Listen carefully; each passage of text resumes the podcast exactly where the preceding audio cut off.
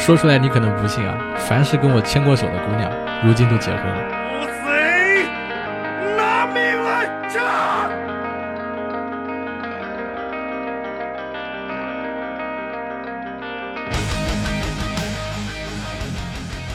！Hello Hello，各位活捉八师傅的听众朋友，你们好，我是八师傅八匹马。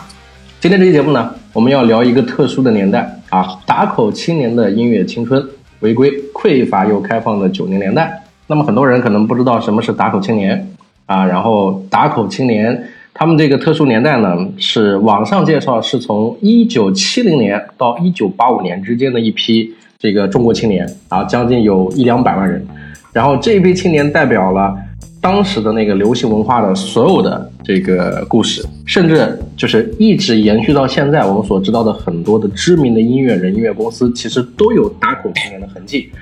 那么至于这个，我们今天邀请了两位出版界的编辑啊，那么恰巧呢，他们也是当年的打口青年，所以我很好奇，就是这个打口青年是如何一步一步沦落成了出版编辑的。那我们邀请两位嘉宾啊，吴用和老王。大家好，我是老王，呃，我是从九十年代中期开始接触呃摇滚乐，然后听打口磁带，然后嗯，大学毕业之后，呃，一直在从事出版的工作。好了，各位听众，大家好，我叫吴用，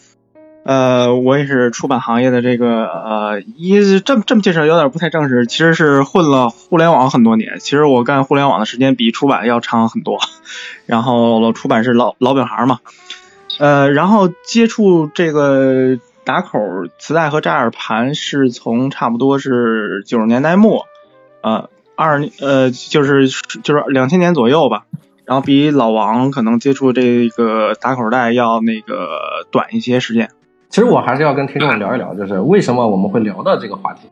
啊？因为我跟吴用最早之前呢是想要宣传一下他的一本，就他们出版社出的一本新书，然后因为 那本书放了好长时间，我一直没看，实在不好意思，就找了个哲跟他聊了会儿天。然后他跟我说，他看我最近做了个节目讲音乐人的，然后就聊到说要不要这个宣传一下摇滚乐啊，什么重金属之类的。然后呢，我们从摇滚乐、重金属一路聊下去，全是我的知识空白区。然后我就说，我说，我说那那那帮摇滚乐的那个音乐人，我不太敢跟他们去采访，对吧？他们都很有性格，再加上年纪都比较大了。那我说，那我跟你聊一聊吧，就是我们聊聊摇滚乐或音乐什么的。然后他就开始推辞，他说我不是，我只是一个打口青年。然后我就又遇到了我的知识盲区，我就不明白什么是打口青年。然后他还在说什么打口袋啊，什么扎眼盘，什么黄标盘，什么圆盘，什么这个那个。然后就有了今天这期选题，就是我好像一不小心，我一个南方人进入到了一个北方文化的小众文化圈子里去了。但是好像它又不是非常小众，又是那个年代那个时代最主流的一种文化。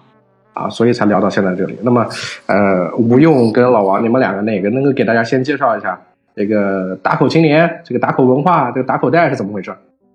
啊，我先我先说一下啊，嗯，就是这个打口文化，其实它不是北方文化，它是中国特有的一个全国性的一个一个现象，而且这个发源地它不在北方，它在南方，它是在那个潮汕那边。潮汕那边的那个，呃，有人说是垃圾场，后来它发展成一个，嗯、呃，就专门就是打口打口这个东西的塑料制废弃塑料制品的一个集散地。对对对，对。然后北方是这个好东西都是，据说它是都是南方先吃，南方先吃，然后吃剩的，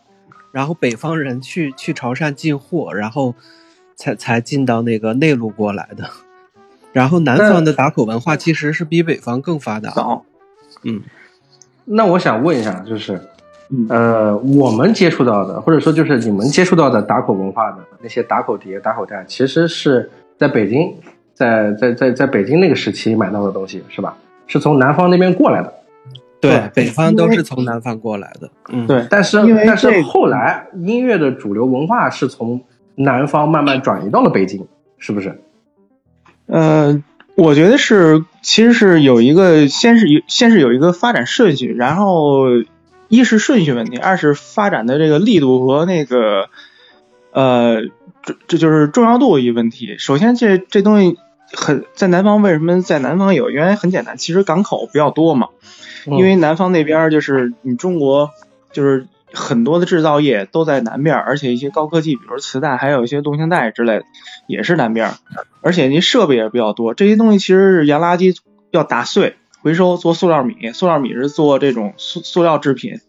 嗯、的这这个这原料是这么一个情况。我觉得你们、你们、你们说的这个，还是因为你们对这个东西特别了解。如果是我的话，因为我是怎么慢慢了解这个东西的，还是吴用发了很多链接给我，我看了一下。我给大家，我给大家说一下啊，什么是打口碟、打口袋、扎眼盘？其实很简单，打口这个打口的意思是指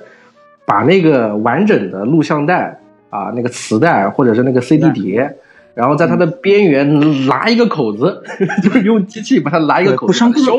把它把它销毁。但是这个销毁呢又非常的蹊跷，就是它不是完全的把它把它切成两半，而是只在边缘或者在中间打一个小口子，就算是这张光碟这个盘子就就算是销毁了。然后这种东西它是怎么说呢？就是它其实是国外的一种，就是他们那些唱片经纪公司他们在发行那些磁带唱片的时候，就是剩下来的东西，剩下来的库存卖不掉的，对但是是正版的。然后那个时候呢，这些东西呢，这些音乐的这些这些东西又进不来我们这个国内，然后就不知道是谁神通广大，搞了这么一招，然后把这些东西算是打口销毁之后，变成了一个洋垃圾，然后对送到了国内。国内是按照垃圾就塑料垃圾回收这种方式去购买原材料购买来的。嗯但是在这么多的原材料里面，确确实实有这么一有这么很大的很旁观的一部分是可以来听的，然后就被我们的这些音乐青年，就被咱们这这八十年代九十年代这帮人就开始如获至宝，然后开始在里面翻找出来很多能听的，对吧？只在边缘打了一个小口的，甚至是啥都没打到，就是圆盘。啊，所以才有了这这些所谓的先进的文化，在当时那个年代来说，世界就接触世界的一个窗口，这个是我后来对打口碟的一个认知。对，是这过程。主要就是呃，就是磁那会儿磁带吧，现在有磁带嘛，你要有 CD 还是相当非常的那个昂贵的。呃，磁带这块的话，可能就会把那个带子打断，但是不伤歌，也有伤歌的时候。伤歌当然那东西就不不太值钱了。然后但我但是我看不是又发展出一种技术嘛，就是磁带断了没关系，有人会拿那个胶把它粘起来。啊，我们自己经常我们自己来整这个每每个人都要都要会的一种技能。技能。呃，哎，那那我我们来聊一聊这个话题，就是你们是怎么接触到这个打口文化？因为呃，我只能通过网上去了解这段历史啊，就是网上是说它是从七零后到八五后之间。那其实像吴用跟老王都算是这个八五后往后的，就是我是我是七零后，我是七零后。老王，你的声音听上去更像个九零后啊。我七零后。好 OK，那嗯，我那我先我先说一下吧。行，嗯嗯嗯嗯，我先说一下，就是呃，从您看网上说他是中国那个打口，就是听外国音乐的那个风潮，应该是从呃七零，不是甚至说六几年开始。那最早的话，应该是北京大院的人，他们听的不是打不是打眼儿，不是不是打口，嗯，他那个是，呃，就是通过特殊渠道、特特权，然后从外国进来的一些唱片，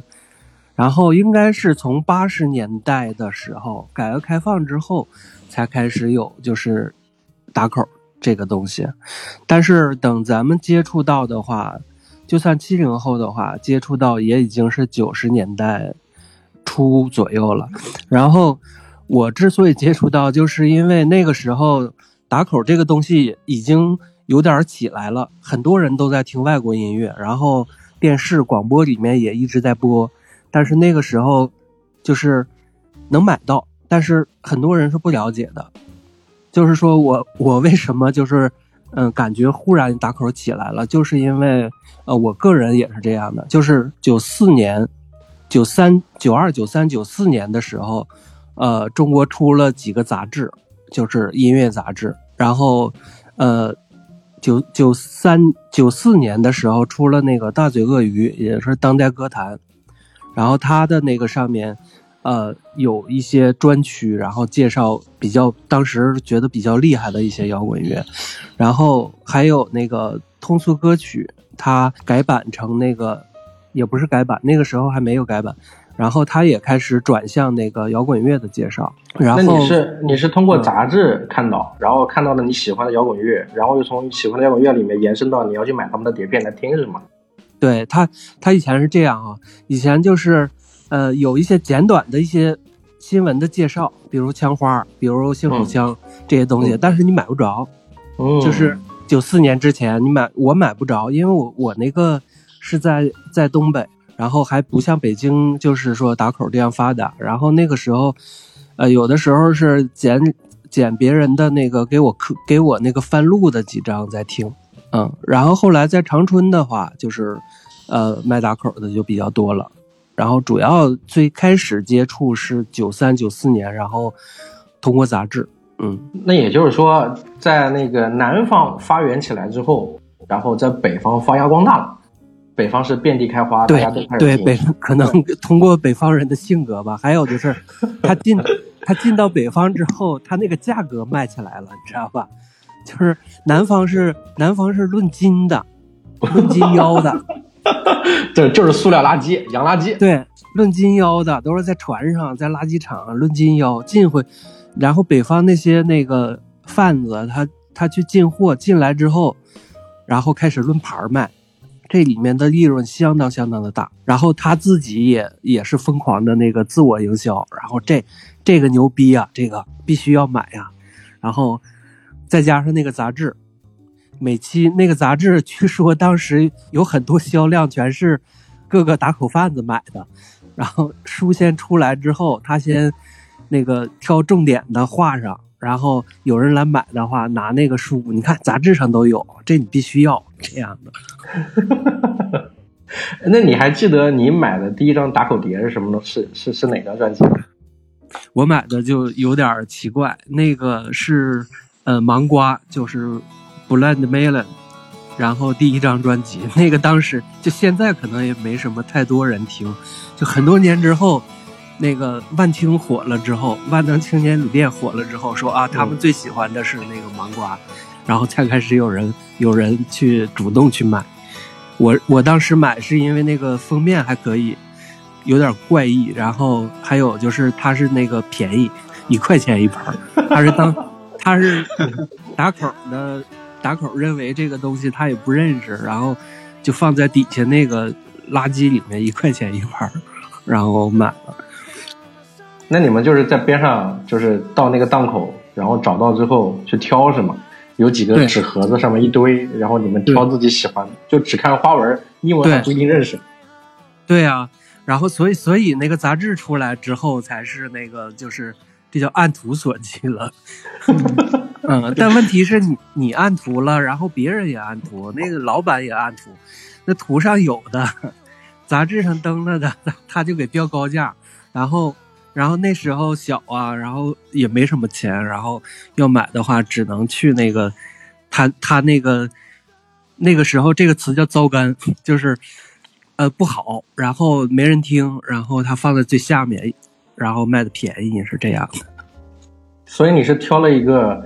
便宜的、能接受的，然后又是见过的，是吧？对对，当时还说说实话都没见过。那那那我有点好奇啊，你是通过什么东西来播放的？还是说那个时候家家户户都有录录音机啊、录像机啊什么的？啊，那个时候的确是九十年代中了已经，然后那个时候魔岩三杰什么都很火了呀。然后啊，姑娘漂亮，嗯，那个时候录音机是都有，嗯，然后就看谁的那个随身听相对好一点了，好一点就是爱华，然后那个时候爱华也得一千一千多块钱一个吧，差不多，对，嗯嗯，很贵的。然后一般的话，我可能听的有点儿太狠了，然后坏的比较坏的次数比较多。后来我就专门买相对便宜一点的。那个时候不光是打口有洋垃圾，那个随身听也有洋垃圾，就是那个有跟打口一起进来有残次品，然后也能听，然后我就呃买买过几次那种随身听，嗯。啊，就是一切一切的东西都是为了这个买卖服务。因为我这么我这么一听，这个这个怎么说，中间这个利润是非常高的。你像非常到南边，嗯，就跟很多现在跟现在什么像，就跟现在有很多卖服装的、卖童装的也是一样，南方的童装样的，一样。也是论斤称，称了之后到北方一件一件卖。对对，当时打口的那个利润，甚至说比现在卖衣服的人还要高。而且那我们我们来问问吴用啊，就是你应该是跟老王差了差了这么好几年这个蛮蛮哎差了蛮多年的，你是怎么接触到这个打口的？我特别好奇。我我是这么情况，我是初六年级到初一时候，六年级开始听一些国内的那个，呃，听谁来着？听听许巍，然后慢慢的就直接过渡到听金属，呃呃，听 grunge 就是涅槃。然后先是这面，我我是六年级时候，就是从我们学校旁边有一个卖那种，就是卖那各种那种手办啊，什么文具那儿一哥们儿。我看我他那他那突然摆了一堆磁带，我问他我说你这堆磁带怎么还坏？他说这打口袋，哥们儿听吧，挺得劲的。然后我就咔咔听去了。然后我是以前是不听，几乎不怎么听音乐的主，就是一直到六年级，就是一直在听单田芳、田连元什么之类的。然后慢慢就是这一一遭这哥们儿一洗脑，哎，一听还挺得劲。当时听的是买的第一盘是涅涅槃的，嗯，直接直接听起点比较高。对涅槃乐队这个现在比较那个那会儿的听的人不是太多，现在听的比较多，那会儿听的人也够多的。当年那个 Nevermind 的那张专辑其实出了之后，很多人都是花大价钱去买那个那个磁带，很贵的，嗯，对，挺贵的，一盘磁带卖一百多。有一哥们那哥们跟我说，那哥们儿其实 我是赶着这个打口时打口这个这个这个时期的一个末端了。呃，那哥们儿正好他把他那存货全出给我了，然后我听吧，然后呃，这是第一盘涅盘的，花了我差不多三四十，要五十我还到四十嘛，印呃记得非常清楚。然后第二盘买的是碎南瓜的，就是碎瓜乐队，现在俗称，呃，英文是我忘了怎么拼了。那个乐队很奇特，那个乐队其实它融合的风格就非常猛，因为九三年那会儿、九几年那会儿，就整个 grunge 这种这种音乐，就是在美国那边已经被涅槃带起来了，甚至冲到那个销量榜的第一，把当时当时最火的迈克尔·杰克逊都给挤挤下那个这个销量排名去了。grunge 当时就这么火，国内呢就是当然也听啊，就听这这种什么像珍珠酱，还有这个那个涅槃，还有那什么等等这堆 grunge，还那个还叫什么地下流行出的唱片公司出的这堆东西嘛。然后所以我就呢，但是我当时接受的可能就是 grunge 里边的涅槃和碎瓜，因为碎瓜还有一些那个就是金属的一些东西，和哥特摇滚的一些东西。然后封面也特别有意思，就是两个小女孩一块儿，呃，那张专辑应该是九三年叫《暹罗之梦就》，是封面是两个小女孩抱在一块儿，第二张，呃，那张对第二张了。然后这张专辑真的特别好听，然后尤其是那个里里边几乎每拿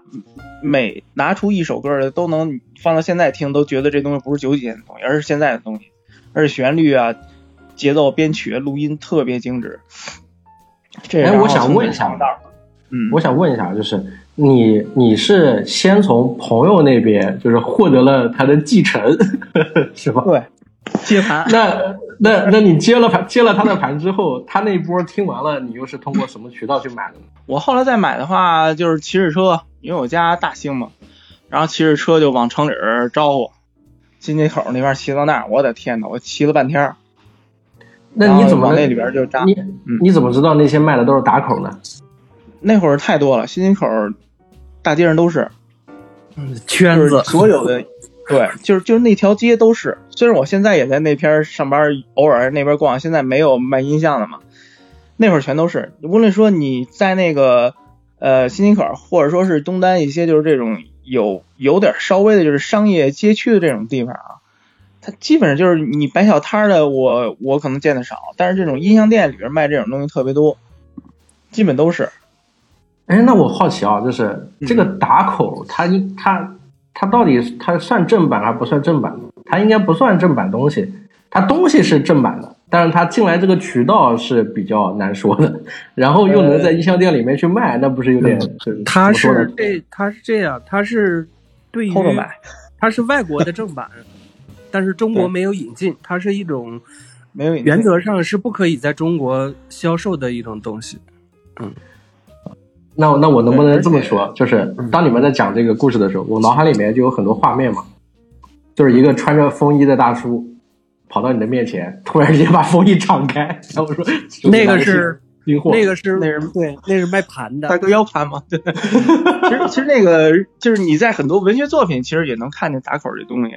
嗯就是有一个叫什么草年华，那叫孙瑞吧，那作家，九嗯八零后作家，嗯说他去坐着火车去天津啊，去哪儿洋货市场去上打口袋的，准备要当倒爷嘛，咔咔就把这东西倒腾过来，然后卖。当时就是这一情况，就是呃，基本上就是你早期那波人什么东西也都是头部效应，早期那波人真赚大发了，后来一波人再接盘再卖的话，那卖不上价去了。我们上一次聊过这个问题啊，就是就是你你们说有很多我们现在知道的音乐人，其实当年都是大的打口贩子，这些这些能说吗？就是能举一两个例子吗？能说，这很多都是他们接受采访时候公开说的，这个没有问题。那个时候不光是乐手，就是听很多百，我觉得百分之六十的就买打口的人，很可能都当过贩子。我也摆过摊儿，摆摆过 我也摆倒腾过，一两个月，因为他不说赚大钱吧，但他肯定不赔钱。就是 哪怕是你从那个呃贩子那儿买过来一盘儿呃五六块七八块的话，你卖的话，很可能还能卖到十块以上，哦，那这个东西确实是如获至宝，毕竟它成本太低了。对，因为它一是一是成本低，二是它没有一个固定的一个衡量的一个标准，就是这个东西，呃，很随机，就是说这个人有钱，恰好他特别喜欢这个，你标五十他也买。对，因为别的地方买不到，或者说正版可能或者说还一百。对，嗯还有一种就是买家跟卖家，大家都是听音乐的，就经常会聊得很好。嗯，对，就是聊得很好之后，为知识付费。对，但是这个卖家经常又很黑，就聊得越好，他越杀你，然后有很多这种情况。就是为知识付费嘛，对吧？对 他为情怀买单。对，情怀他有点像那个，对，有点像那个早期你看过的，他就可能当服装的那种商业模式，很简单。后来对就有人会从里边筛嘛，因为你过了一大盘，他第一他先筛一遍，那会儿是那么拿货，就是对谁先拿过一大兜子论斤腰，然后他自己先筛一遍，他怎么去筛呢？筛的标准很简单，越大牌的唱片公司 就越便宜，因为它因为东西多呀。多，呃，是，太多了。嗯，嗯。嗯。你比如说当时就是我就是大兴那边那那那几个哥们儿就听这玩意儿，他们会把什么当比较卖的比较贵的，呃，Green Day 的那张那小火山爆发那张，说是卖的比较贵，少对。然后一些卖的便宜的，就是几块、五块，甚至因为那会儿的话，我我接盘的时候没有低于五块的了，五块左右都是流行的，唱流行的那波人。呃，然后唱片公司大部分都是那个环球公司的，因为因为流行就是大牌流行，它有个问题，它之所以便宜，是因为国内是有正版的，就是啊对，国内会有有很大一部分人引引进了。对嗯对摇滚的这东西很难引进的。那对，我印象之中引进的那会儿比较早接触的乐队，阿尔史密斯、Metallica 那黑黑色那张专辑封面，然后山羊皮，对，不是太多，枪花也就这几支乐队。我觉得这里有一个问题啊，我听出来了，就是你们说的这些乐队，你们接触的时候其实已经晚了，可能有五到八年，是吧？就是跟国外可不止，可不止，还不止，几几十年，有有的乐队我觉得差不多。几十年，嗯，对，但是新的新的东西，呃，晚于国晚于国外五到八年差不多，嗯，是吧？我的意思就是，我听你们说的这些人名，就是当你们接触到的时候，其实已经晚于国外五到八年。但是当我们接触到的时候，就是我代表九零年代，九九零后出生的人，当我们接触到的时候，其实更多的是通过那些 CD 以及网上的下载才知道。主要是可能我们我们会更晚。对，因为这是这么情况，我们那会儿上网都费劲，很费劲的，嗯电商什么物流什么的什么什么都没有，而且那个确实有那么一个就是挑 CD，就是那么一本书，我忘了那本书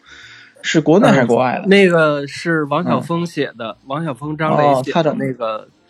对，那个那本书出的比较早了，但后来的话，嗯、后来是有对对打口造成一个影响的。我刚才忘了说啊，就是有有一个问题，就是九八年左右，呃，出了嗯出了那套就是，呃，那个是哪个哪个杂志的增刊叫《朋克时代》，那个对，那朋克时代那套书的话，给中国就是听摇滚的造成了非常非常大的影响，就是是一个观念上的摧毁的一个一个影响。我觉得，对，什什什么意思？因为因为以前就是听打口的人还是金属为主，就是有一些偏地下、偏另类的、偏那个朋克的，当时不是很多人听。那个书一出来之后，它还带一点那个，呃，带一点意识上的东西，就是，然后有点儿有点儿偏激，然后那那样一种杂志，然后那个让中国打口，我觉得迅速的就是又爆发了一次。这个爆发有很多是指是什么？对是指反叛？有很多以前大家对有很多以前大家可能呃不太不太知道的，或者雷蒙斯啊这种东西，嗯当时是卖的不好的。然后就是大家都会去 买枪花，买那个呃更主流一些的东西，比如说涅槃，甚至说大家可能很多人只知道涅槃。然后那个东西一出来之后，音速青年开始涨价了，啊雷蒙斯暴涨，对，那个时候这个东西当时造成了一个很大的影响。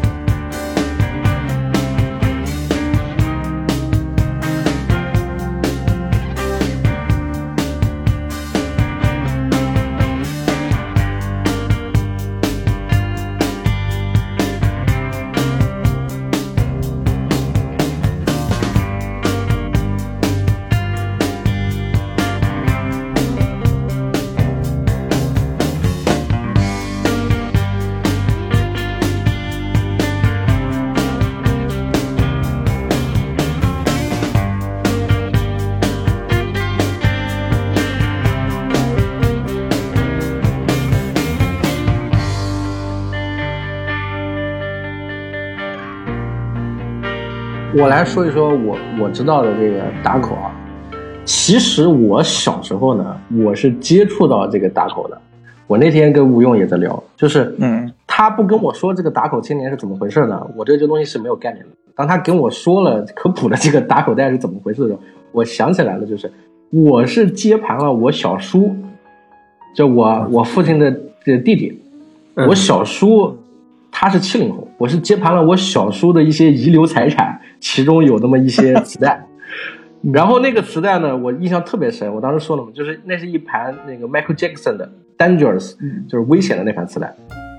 然后那盘磁带，当时我听的时候，那个时候我大概还在上小学，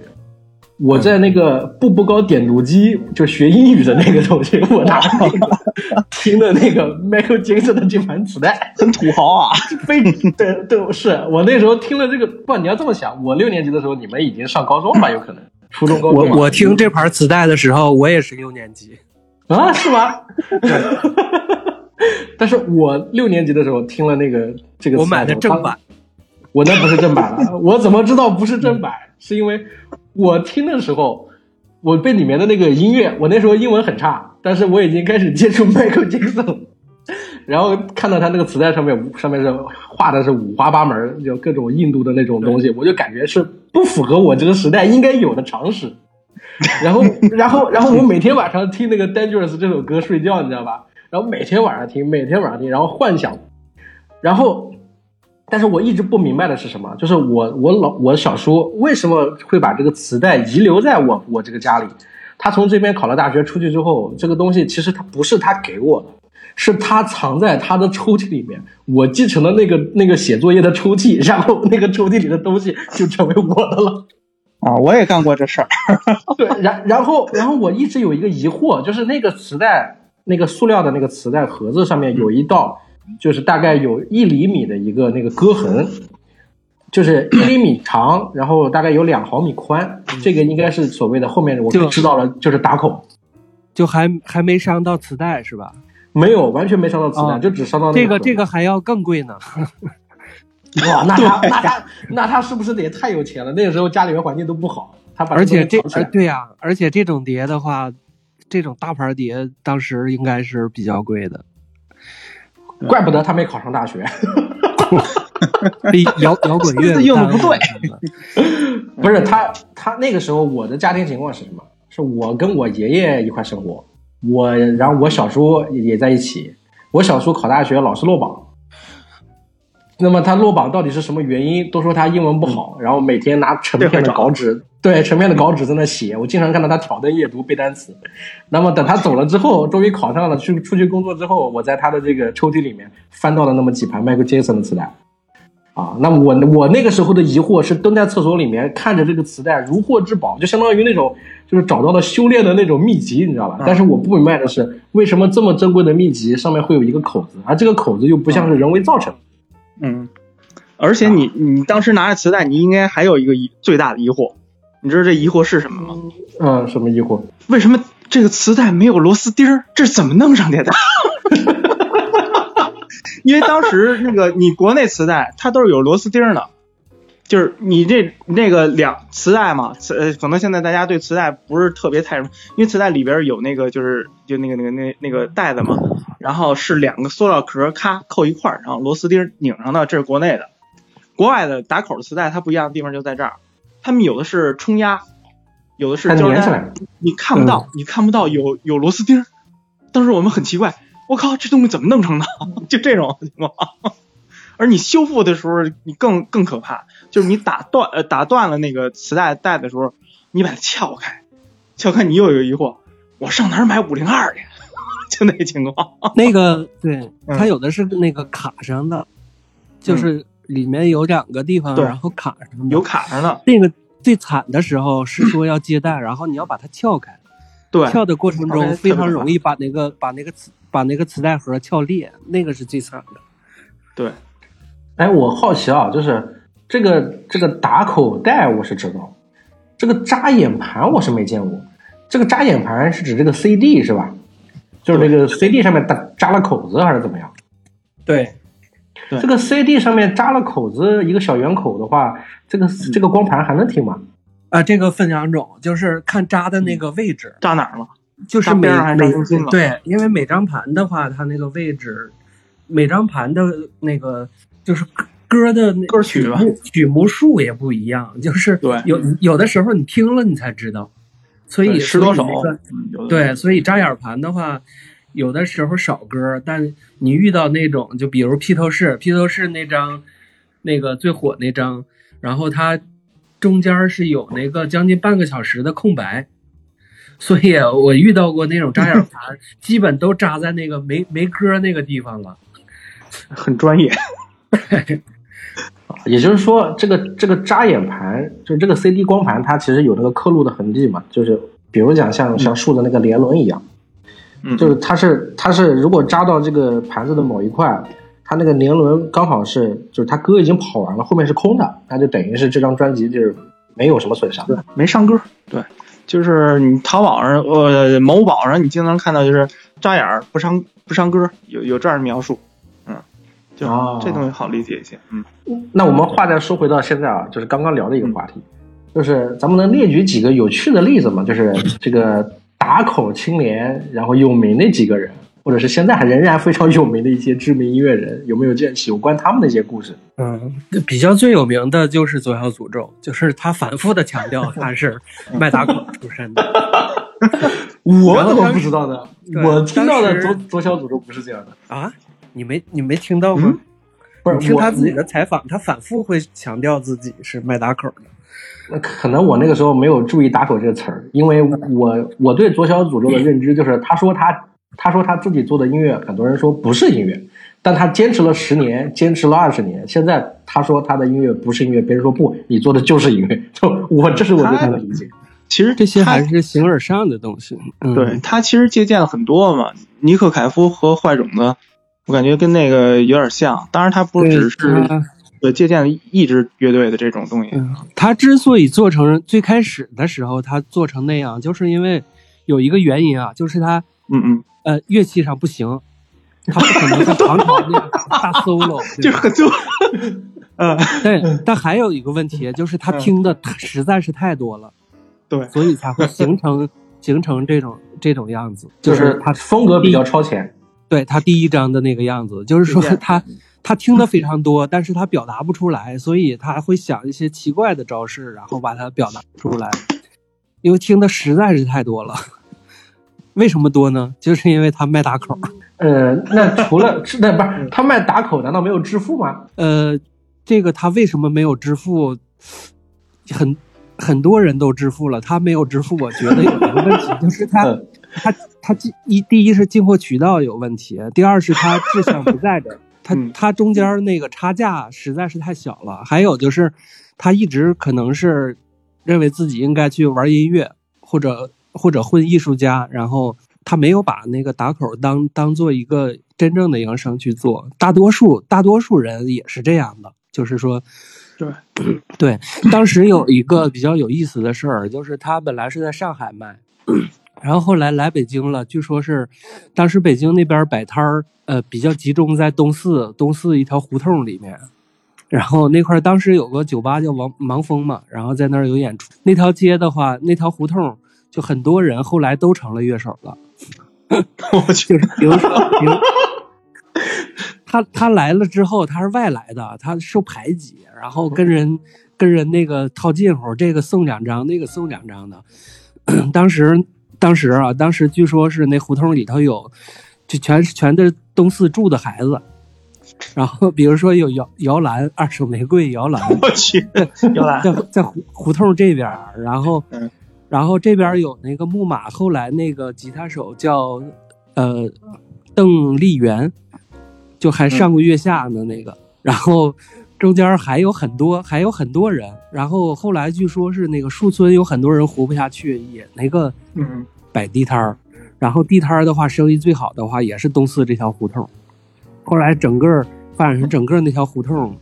都是卖打口的。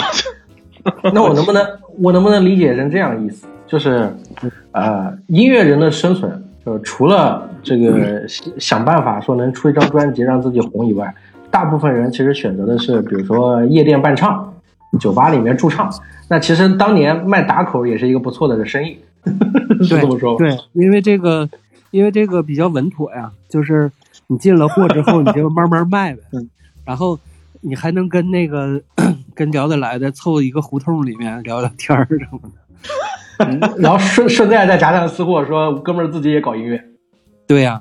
对呀、有没有那种通过卖打口致富的，现在还在唱片界的？啊，这个这个可能咱们了解不到了，因为这个应该是更早的时候。但是北京的话，嗯，北京比较大的几个就是江阳，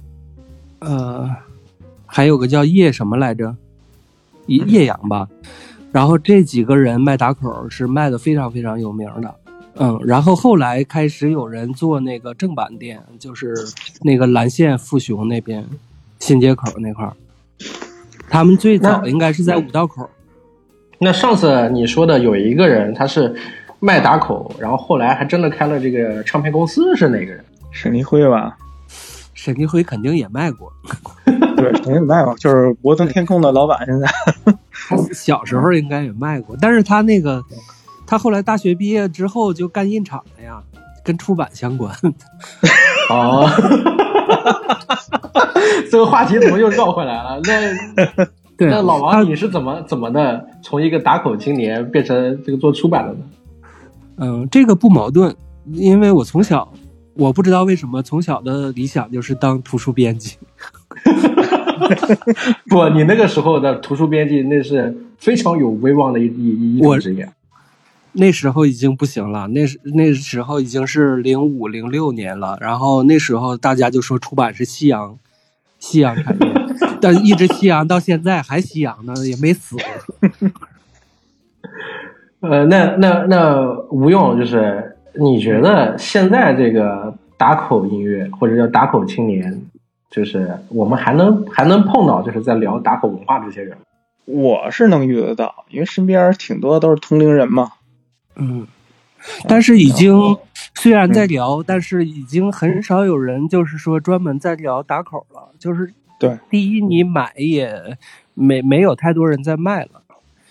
而且现在打口跟以前不一样，现在打口变成一种怀旧文化了，你知道吧？对。就是嗯，而且就是圆盘有时候都会比扎眼儿的那个要多什么的，因为我最近也在收嘛，收各种盘。对，嗯，哦，你上次跟我说你在搞收藏，你这个你你现在是开始还在做这个打口生意，就是你你是怎么想的？就为什么要收藏这些牌？呃呃，打口可能少扎眼儿少，就是其实也不是怀旧，就是太喜欢了。因为很多，你比如收集，现在我收的最多就是五虎摇来的 c r o d of 呃 c c r a d o of Fire，就是他们那个每张专辑歌词本还有那个 CD 都做的特别的精美，而且特别的那个有意思，就是你在网上搜不到的那种图，就是收收藏嘛。而且我不光收藏这个 CD，收藏 T 恤也不少，因为这收藏 T 恤都也都是大部分都是金属金属乐队的那个呃金属风格的那种那种 T 恤嘛，就是很有意思，就是能你能找的就是呃。就像那多年以前，就是你你为了一首歌或者一张专辑，你你跑遍了整个的整个南城，啊，就这么去找，因为当时就很漫无目的，咔咔，你你没有网，没有什么，你就挨个的音像店什么这儿那儿的各个摊儿去碰嘛。现在收藏这些 CD 也差不多是这情况，可能收藏的这些东西都现在可能也不是特特别好找，呃，也不多，哎，包括 T 恤也是，也在网上卖的那几家店就那几家。然后出二手的话，可能会买一些二手 T 恤或者或者什么之类的，也就是那一一两家。说收藏着这东西，就觉得就像以前那会儿收藏那个磁带或者是 CD 一样有有意思，就是单纯的有意思。啊，OK，那我们现在继续下一个话题啊，就是呃，我不知道二位是怎么看待，就是这个九十年代啊，我们说是这个资源匮乏但是又开放的那个年代。就是你们是通过这个打口文化接触了那个时代，那在那个时代，你们现在回去去看这个，当时有些什么样的想法？嗯，我先说，嗯嗯，我觉得就是当时物质上的确是相对是匮乏的，嗯，但是当时有一个相反的现现象，就是精神极大的丰富，就是每个人可能 都在希望接触到新的东西，还有就是。就是尤其针对打口这一块吧，就是当时国，嗯，国外的音乐也是处于一个就是爆发的一个状态，从八十年代末，然后到九十年代末左右这样一个状态。然后当时就是对年轻人摇滚乐这一块就是新鲜的程度实在是太大了，嗯，然后。现在我回想的话，就是不光是音乐吧，就当时，呃，初中高中生他在呃读书方面也是也是这样如饥似渴，就是甚至说很多中学生都在都在找《百年孤独》啊这种东西来看，而不是像现在就是大多数人只在看网文这种。嗯，我觉得是那个时候是中国的一个就是。呃，有一些困境，然后同时有一有一个特别年轻化的一个状态在里面，然后所以才形成一样这这个状态。不用你怎么看呢？呃，第一是肯定是吃的很肯定少，就是我家住在那个呃北京郊区嘛，呃吃是吃的不是特别太好，然后确实是冬天还得挨冻，而且还自己丰衣足食，自己给自己取暖那种。呃，但是就是你容易快乐，容易满足。其实那会儿，呃，比如说就是我我呃，就是从吃上来讲嘛，那肯定是每周周末肯定是盼着父母这个炖点带肉的啊，然后这样比较好。然后其实我爸呢，他其实是一个怎么说？那会儿现你用文艺青年，我觉得有点现在这词儿有点不好说，是一什么词儿了？就是他那会儿很喜欢看书，很喜欢音乐方面的东西。呃，虽然当时我这听完他那个，他他甚至说王朔王朔全集那会儿可能人手人手一册的王朔的一些东西都得有，家里人怎么着，各家各户也得备点王朔的书在那儿。我当时看书喜欢出版这行业，或者说是就是一直向往这行业，就是就是因为我爸，因为他那个买了很多王朔的东西，还有一些张贤亮的一些东西。呃，然后音乐这方面，就他那会儿他也是我叔，我叔听黑豹，我爸听窦唯。也不知道俩俩人是怎么怎么一不约而同一块听一块听这个，嗯，然后慢慢的，其实我我那小时候听我我听不了太激烈的东西，所以我就听评书听相声。后来其实有这方面的一些东西潜潜，因为他们在我小时候一直在听，所以潜意识里边有这方面的一些东西在里边。然后我就一直听相声和评书之后呢，就。就就遇到另外一个场景，就是有人我我当了接盘侠，接接了一些这个打口磁带嘛，所以这个方面潜意识这方面的东西一直就是可能被那个呃呃那个那个唤起来了，因为因为听这东西，可能你在潜意识小时候去听的话，就是你可能会想象这小时候那个比较安全的那一个一个一个一一一个环境里边，所以这么你咔一唤起一唤起来这这方面的一个那个一个场景之后呢，所以就是立马对这东西就上瘾。嗯，然后九十年代其实现到现在一直，我这两天居家办公嘛，一直在刷九十年代的一些电影，陈佩斯的，呃，杨德昌的，呃，甚至还有一些那个可能不怎么知名的那些呃导演导出的一些东西，就非常非常的那个，还是那年代容易满足，容易快乐，还是我有个我有一个我有一个很好奇的点，就是因为我是九零年九零初出这个出生的，我是咱们这各位里面最小的。我那个时候就是我们是听港台音乐，对吧？就是这个，甚至甚至连连粤语歌什么的，其实都还不是主流。那个时候其实更多的还是听听这个，呃，周杰伦是吧？孙燕姿，对，孙燕姿、周杰伦在听这些。那轮就是在你们的眼中，在你们搞摇滚乐的这个人的眼中，怎么看待后来的这些所谓的这个港台音乐啊，中国流行乐？嗯，我我的角度这边啊，就是这一块儿我是缺失的，就为什么缺缺失到这种程度呢？第一是主观上，主观上接触到好东西之后，不是接触到摇滚，说漏嘴了，不是那个意思啊。然后那个时候我其实已经已经长大了，我那时候应该是已经上大学，或甚至说大学毕业了。嗯啊，我上大学，对，那个时候。嗯，身边是没有电视的，然后那个时候电台也就是摇滚乐电台已经是很少很少了，然后基本上信息都是通过那个线下得到的，然后线下的话，我可能对流行那个时候就完全不关注了，就是呃，整个这个信息是缺失的，嗯，然后我是我我的体验是这样的。就是真空阶段了，大学开始忙活更多的事情。对，对，然后吴用可能体验跟我又有点不一样。嗯，呃，有一样地方，然后也有不太一样的。一样地方就是我也对这方面的文化就是有一些缺失，甚至有一些，呃，怎么说，有一些心理的心理方面的创伤吧。原因很简单，因为发小为了买 Beyond 的 Beyond 的一些专辑，借了我三十块钱，三十块钱，可能那个年代可是巨款啊。然后到现在没还，然后现在 Beyond Beyond 也算摇滚吧，呃，流行摇滚吧。对，后来其实我直接嗯嗯嗯，然后你们你们你们这你们这方面少说一点啊，会被人 diss。嗯，然后然后后来比如说像孙燕姿、周杰伦，其实那东西你你不可能不知道，我确实不想知道，但是满大街都放，你不能不知道这人是谁，就到这程度。就那年代，其实对那个那个文化也是比较比较有意思的，而且而且对于身我身边人影响就是非常之大。比如你听一些那个港台文化的话，你必然的话得对那那方面一穿着有影响。就是我觉个人感觉可能比日韩这些文化可能要稍微的过滤一些了，因为日韩，因为这是时光机理论嘛，先欧美后日韩，然后在那个呃中中国这块儿嘛，就是东整个东方亚洲这块儿嘛。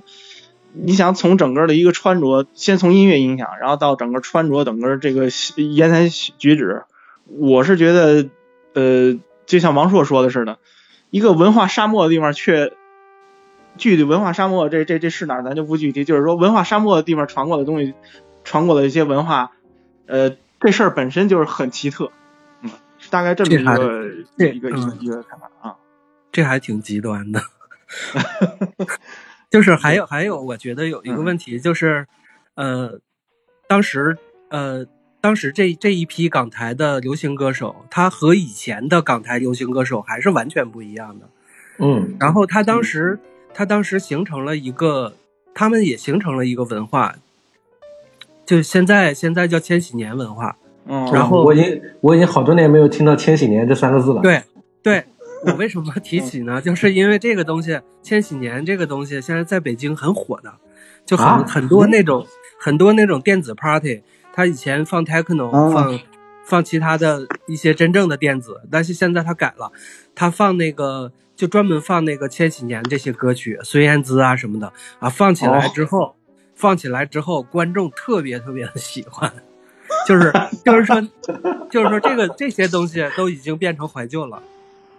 对，就孙燕姿什么时候开始变成怀旧的？是我看到有那个网友评论说，大家有没有知不知道？最近我听到一首歌非常好听，然后那个歌手没想到他出过特别多的歌，这个人叫做孙燕姿，大家记得给他投票，他一定会火的。我天，嗯，就是这个流行文化，就是它一直在不断的演变，不断的变化。就像我听到你们在聊的时候，我就觉得我我损失了一个很好的时代，就是我我跟你们擦肩而过了。我虽然接触到了打口，但是我直接擦肩而过了，因为我那时候在在南边，呃，算中部城市，在合肥，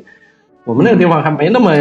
那么多所谓的流行的这些基础。当然，我印象里面那个时候音像就卖音像制品的地方还是非常多的，有专门的小店，就是靠卖一些这个 CD 啊、VCD 啊、DVD 啊过活的。但是你看现在，也基本上看不到什么卖音像的地方，连书店都不卖。嗯嗯，是因为互联网，我觉得主要是因为互联网，互联网让人听的更多了，但是没有没有以前的那种啊求求求贤若渴的那种心情和行动了。嗯，哎，我还有一句话想想想问问二位啊，就是呃，之前我还看过一个段子。就是人家讲说，如果一把一个摇滚青年关在监狱里面，就是他有一句，他有一句名言嘛，就是就是不要把我跟做民谣的或者跟做流行的这个关在一起。嗯嗯嗯，这这这这个观点，我从二位身上能够能够感觉出来。你们怎么看待这句话？呃，听听摇滚的也不是听金属的可能会这想法，听摇滚不会，听摇滚的那帮人大部分都会听民谣和听流行，听金属的。一般不怎么听流行和民谣，或者听一些老流行或者老红歌，那就是我。呃，其实金属就是你，因为摇滚乐和金属乐其实它两个不同成分在里边。听金属乐就是容易形成那种马勒效应，你听的东西其实越多的话，尤其金属这块就是复杂的音乐，那你这种这整个的一个那个听感会发生很很大一变化。嗯，我我就是说。呃，别把我跟民谣、中国民谣放在一起就行。然后，你看这个就其他很过激。对，嗯，其他风格的话，我现在都是都是特别 open，什么什么都听，然后什么都接受。嗯，不行的话，你听你听，我也不会特别讨厌你是这样。但是，对，但是刚接触摇滚乐时候，可能更要极端一些，就是。就是说，那个，比如说这乐队你爱听，我不爱听，那那其实分歧挺大的，且得那什么，对对啊，你我这期节目做到现在啊，就我我猜你们肯定不知道我到底收获了什么。我我我我说一点啊，就是听你们聊完就是这么多，我现在脑海里面其实又想到另外一个东西，就是因为你们我又解惑了。之前有一本网文，二位都是做做，二位都是做图书编辑的啊。之前有一本网文特别特别火，是都市娱乐文。这个网文的名字叫做这个叫叫芝加哥一九九零，我不知道你们有没有听过啊？呃，我我我有点了解，就是哦好，好，那我那个里面有迈克尔·杰克逊吧？有里面有 Michael Jackson，还有这个呃什么玛丽莲凯莉啊，还有、还有乔丹啊，还有各种的，就是九十年代，也就是你们说的这些音乐人。就是我是我当时在看这个网文的时候，吴用没听过啊，我给我给吴用说一下，就是嗯嗯我本来其实，在你们就在做咱们这个节目之前，我是想单独做一期节目，就是推荐这个《芝加哥一九九零》这本书的这本网文的，因为因为我当时看了这个网文，我有几个误解。第一个误解是什么呢？就是这个网文用简单的通俗的标题，就一句话概括，就是重生之我是黑人，活在一芝加哥做大歌星。这这就是这就是这这个网文套路就是这样，就是他是一个中中黑混血，就是中就是这怎么说呢，就是黑黑人混血的一个一个一个重生的一个一个角色，叫做宋亚。然后这个宋亚呢，他的脑子里面呢始终模模糊糊的记得一点前世的记忆，但是也只有跟歌曲有关。然后他因为是黑人嘛，所以他在这个美国的那个一九九零的芝加哥那个时候是有黑帮混战的一个时期，然后又有这种嘻哈音乐崛起的时期，也是 Michael Jackson 最最耀眼的那个时期，也有什么环球唱片啊，这个唱片那个唱片。然后他因为脑子里面天启所谓的天启，想起了前世的一些有名的音乐，然后他就把那些音乐拿过来，就是爽文套路嘛，就是拿经典音乐过来，就像我们这些网文拿中国古诗穿越到古代去忽悠古人一样，他忽悠了那个那个年代的那些黑人，然后他就成为了一个 rap 歌手、嘻哈歌手，一步一步的往上成名。我看这个书，我看的爽点不是他拿这些东西去忽悠黑人，而是它里面涉及到非常多的跟签合同，就是经纪约、经纪合同、唱片合同、影视合同那些合同有关的法律上的一些条文。我觉得这个人特别专业。然后第二点是我迷迷糊糊之中觉得他是不是一个真的就是生活在美国，甚至跟美国黑帮有点什么关系的人，因为他写的黑黑帮文化那些黑人文化之间就写的很像那么回事儿。然后再一点就是，我觉得他他怎么会那么了解那个年代的那些音乐？但是现在听你们说完这期节目，我现在解惑了。我现在明白，就是他不，他可能没有生活在美国，但他一定是这个时代我们中国的一位打口青年。哦，这这一弯儿在这儿呢。对，这这我我看过，对我看过一个更奇怪的网文儿，那个是嗯直接、那个网文儿太监了，就没写多长，但是它题材实在是太奇怪了。它是一个中国玩黑金属的乐队，然后全队全全队穿越到《倚天屠龙记》时代。不是那那他、那他的绝技也就只能弹弹这个黑金属啊，但乐器又不又没有。所以他没写多长，但是这设定实在是太奇怪了。实在变然后。还我记得还有啊，那个呃，那个王晓峰是王晓峰吧？他写过一个长篇小说，他写的是呃，他写的是回到那个披头士时代，嗯，就是说哦他、对他他在那边呃和那个披头士一起玩，然后和大门一起玩什么的，是这种。啊，那我那那那我就可以明白，就是其实打口青年仍然存在，你知道，就仍然在这个社会上活跃中，而且在潜移默化的影响着我们。那个芝加哥一九九零的作者，整本书其实就就就我应我大概看了半本，我不能说看了整本，我看了半本，也几百万字了，就是基本都是他在跟他的偶像玛丽莲凯莉谈恋爱。有点那个借鉴好几个电影，那个呃什么巴黎的那个，就是五月巴黎他和那啊对五月巴黎对，还有那个那个那个还有那个叫什么热盆儿呃热浴什么时光机，那不是男主角那那帮人就穿、穿越到这个那个这个设定设定应该是很多的，甚至说你对你可以说《夏洛特烦恼》不也是吗？对是回去之后冒充周杰伦。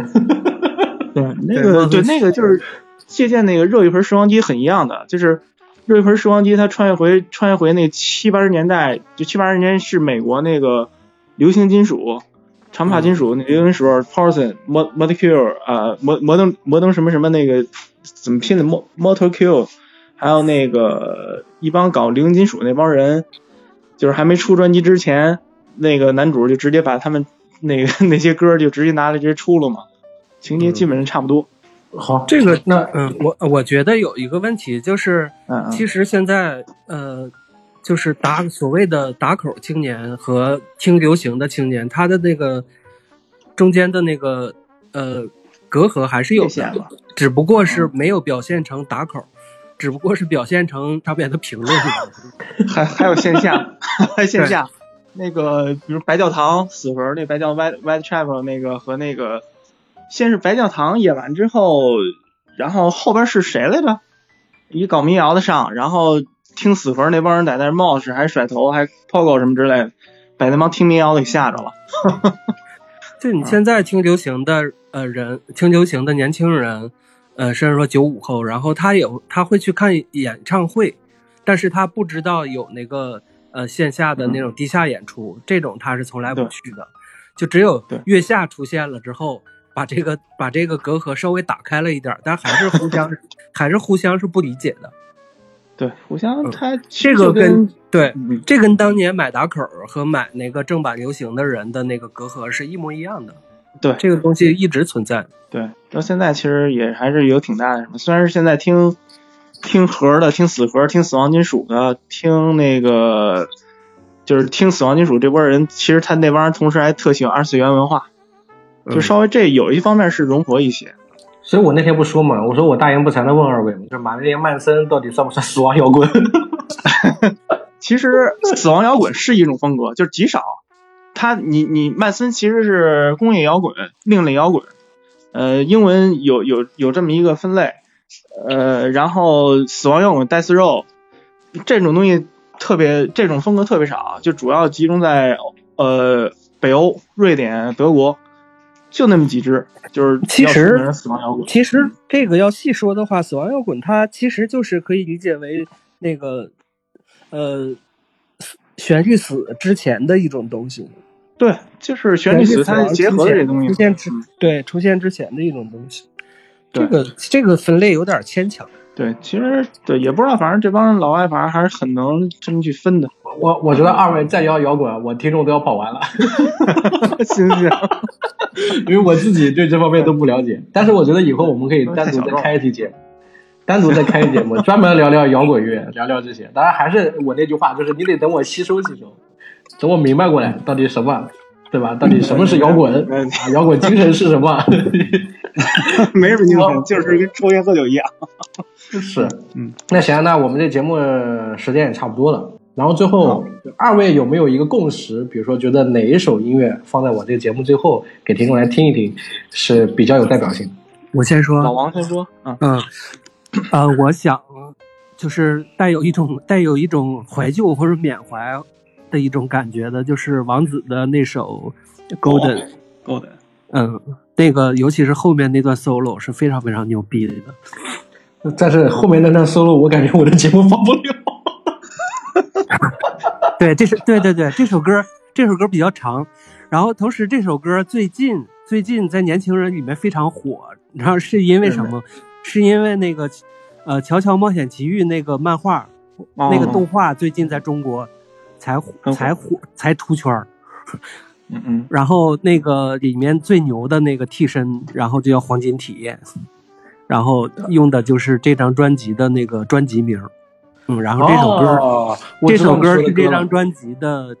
呃主打曲。就是黄荒荒木柳飞岩，他也是打口青脸。啊，他不，他肯定是啊，他的那个替身全都是乐队名啊。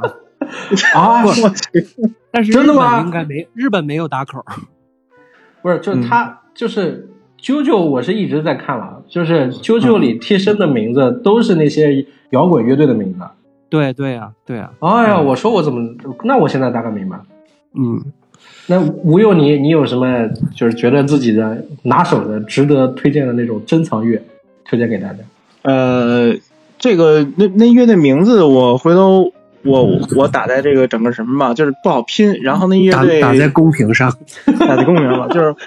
也当然我也会弹那首歌啊，就是就是那个一个一个就现在也是金属盒叫杀杀戮边缘，具体怎么翻译我忘了。然后他们有一首叫 My Cars，前那个前奏非常前奏非常棒，对非常棒。然后你那个而且而且这首歌还比较好弹，弹吉他嗯那的大部分可能看几面谱就会了那种。嗯，那那你打在公屏上，我也练一下。不是，我现在知道那吴用，你那首歌网上有没有？有的话呢，有你这首歌前奏我前奏我就放在开节目的开头，然后老王推荐那个我没问题，就放在节目相当的，好听。对，我就我就放在节目节目的最后，是吧？非常完美啊！嗯，行行行，好，那咱们就就这样啊。好，谢谢各位听众啊，我们下期再见。结束了吗？结束了呀，结束了你就跑了，你没有，哎，你没有介绍书啊？我咋没推书啊？对呀，对呀，对呀，我我还在想说你，们 你们你们补录一下，我我静音，你们补录一下，不用补录，可以补录吧？没没事啊，直接加进来。不用，你你你最后再说两句，你说啊，谢谢各位，忘了说了是吧？你这样讲，啊，谢谢各位。然后我呢，最近也在忙我，因为工作本职嘛，就是现在做图书、图书和营销这块儿一些东西。然后可能再推一本稍微有意思的书吧，这可能大部分听众都比较喜欢，就是呃江户川乱步的推理笔记，叫《轨迹集成江户川推理笔记》这本书。反正是从现在来看的话，大部分读者还是反反馈还是比较有比较那个热烈的。啊，好的，各位听众朋友们如果说你们喜欢这个这期节目，然后对吴用有一个啊、有有趣的认知，然后可以把这个对这期节目的一些想法打在这个评论区，然后我会选择一位这个评论最字数最多的朋友 送出这本书。好，嗯，好，那就这样啊啊，真的结束了啊！啊，那个书的名字这叫什么来着？再说一遍。呃，轨迹集成江户川乱步推理笔记。好的，好，《轨迹集成：江户川乱步推理笔记》啊，这本书不知道哪位听众有幸能够得到。好，我们下期再见。好，再见。